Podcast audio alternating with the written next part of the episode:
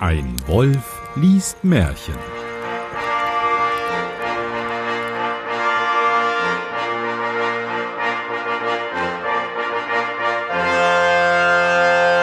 Ich lehne mich jetzt hier ganz entspannt zurück. Hallo und herzlich willkommen. Mein Name ist Johannes Wolf und ich lese ein Märchen. Und damit ich das nicht alleine tun muss, sondern einen Zuhörer wenigstens habe, habe ich den Jan wieder dabei. Hallo. Hallo. Vorgestellt haben wir dich in der letzten Folge. Das heißt, wir können gleich mit Märchen 42 der Gebrüder Grimm, der Herr Gevatter, weitermachen. Starten. starten. Ein armer Mann hatte so viel Kinder, dass er schon alle Welt zu Gevatter gebeten hatte. Und als er noch eins bekam, so war niemand mehr übrig, den er bitten konnte. Den Satz habe ich schon nicht verstanden. Nee. Ich lese den Kontext daraus, dass er die ganze Welt gebumst hat und jetzt sehr viele Kinder hat. Okay.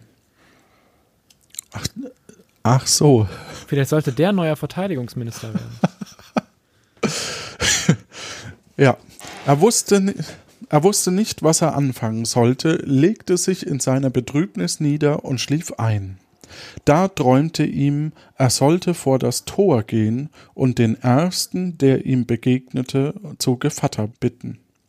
Als er aufgewacht war, beschloss er dem Traume zu folgen, ging hinaus vor das Tor und den ersten, der ihm begegnete, bat er zu Gevatter. Der Wir Fremde, müssen noch mal ganz Ja. kurz klären, was, da, was das überhaupt bedeutet. Ich verstehe das gar nicht.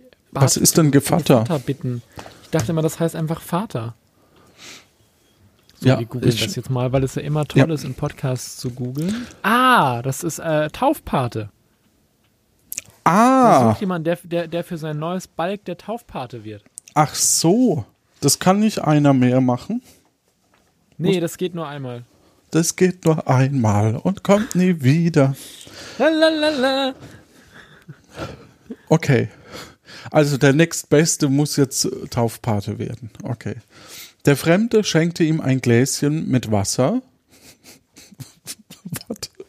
und sagte, das ist ein wunderbares Wasser. Damit kannst du die Kranken gesund machen und du musst nur sehen, wo der Tod steht. Steht er beim Kopf, so gib dem Kranken von dem Wasser und er wird gesund werden. Steht er aber bei den Füßen, so ist alle Mühe vergebens, er muss sterben. Immer dieses Kleingedruckte.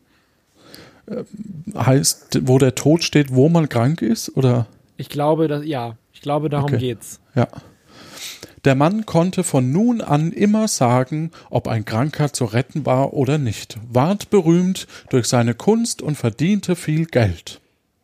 Einmal war er zu dem Kind des Königs gerufen, und als er eintrat, sah er den Tod bei dem Kopfe stehen und heilte es mit dem Wasser.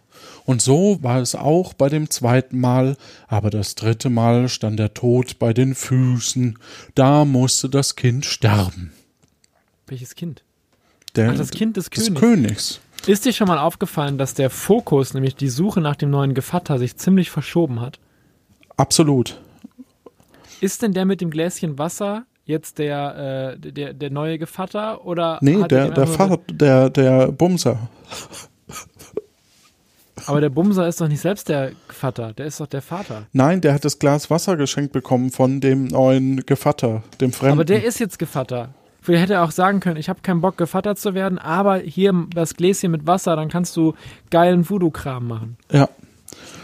Aber so war es halt nicht. Nee. Ja, aber läuft ja wohl bei ihm, ist ja ganz gut. Der Mann wollte doch einmal seinen Gevatter besuchen und ihm erzählen, wie es mit dem Wasser gegangen war. Als er aber ins Haus kam, war eine so wunderliche Wirtschaft darin. Jetzt säuft er sich zu. Pass auf.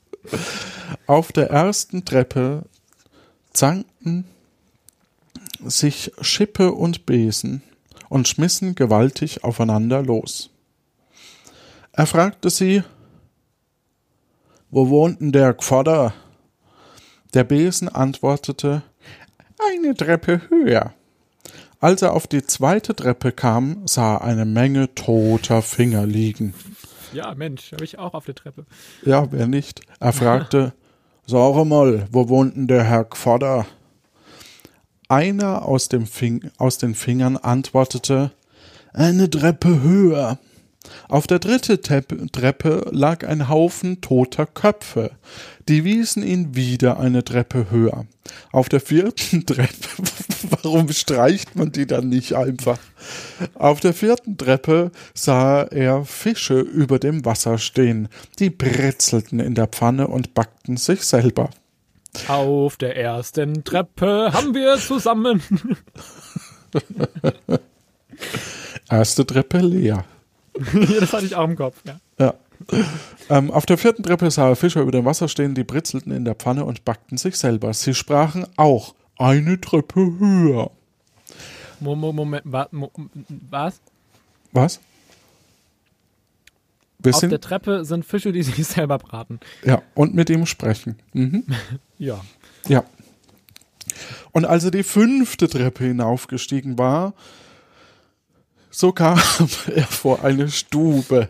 Was macht die Stube? Ah, nee. Mu. Und guckte durch das Schlüsselloch. Da saß er den Gevatter, der ein paar lange Hörner hatte. Als er die Türe aufmachte und hineinging, legte sich der Herr Gevatter geschwind aufs Bett und deckte sich zu. Da sprach der Mann, Herr Gvatter, was ist denn das für eine wunderliche Wirtschaft in eurem Haus? Als ich auf eurer ersten Treppe war, so zankten sich Schippe und Besen miteinander und schlugen gewaltig aufeinander los. Jetzt weiß ich leider nicht mehr, wie er spricht, aber ist egal. Wie seid ihr so einfältig? sagte der Gevatter. Das war der Knecht und die Magd, die sprechen miteinander. Aber auf der zweiten Treppe habe ich tote Finger liegen sehen. Ei, wie seid ihr albern? Das waren Skorzener Wurzel. Skorzener Wurzel, kannst du das mal googeln? Selbstverständlich doch. Ähm, Ich lese mal weiter.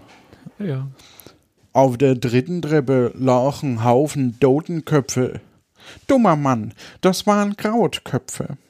Auf der vierten sah ich Fische in einer Pfanne, die britzelten und backten sich selber. Jetzt wäre witzig, wenn der Teufel sagt, ach so, ja, das sind Fische, die britzeln sich selber. Also die, die, ähm, die hier die, äh, wie, wie hießen die Dinger nochmal? Skorzen- Skor- na, Wurzel. Wurzeln. Das sind einfach die, die sogenannte Gartenschwarzwurzel. Das ist einfach, ah, ist das nicht sogar irgendwie so ähnlich, sieht so ähnlich aus wie Löwenzahn, der blüht. okay. Ist aber, glaube ich, kein, nee. Aber so ähnlich sieht's aus. Ist Blume halt. Okay.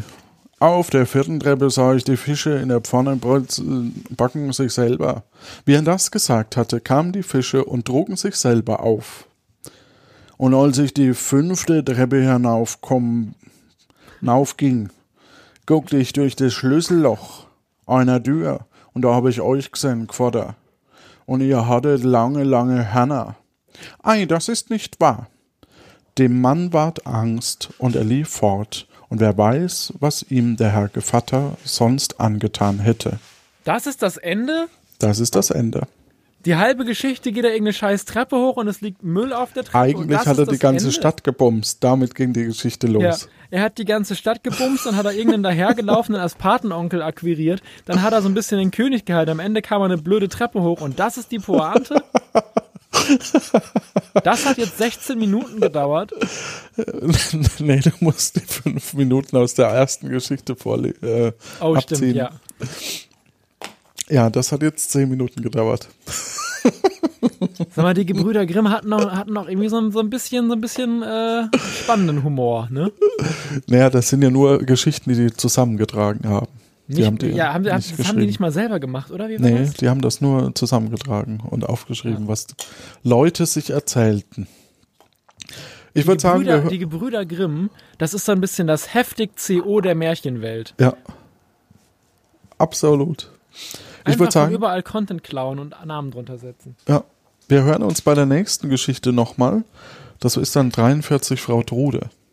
Ja, wer, wer freut sich nicht schon auf eine neue, tolle, spannende Geschichte der Gebrüder Grimm?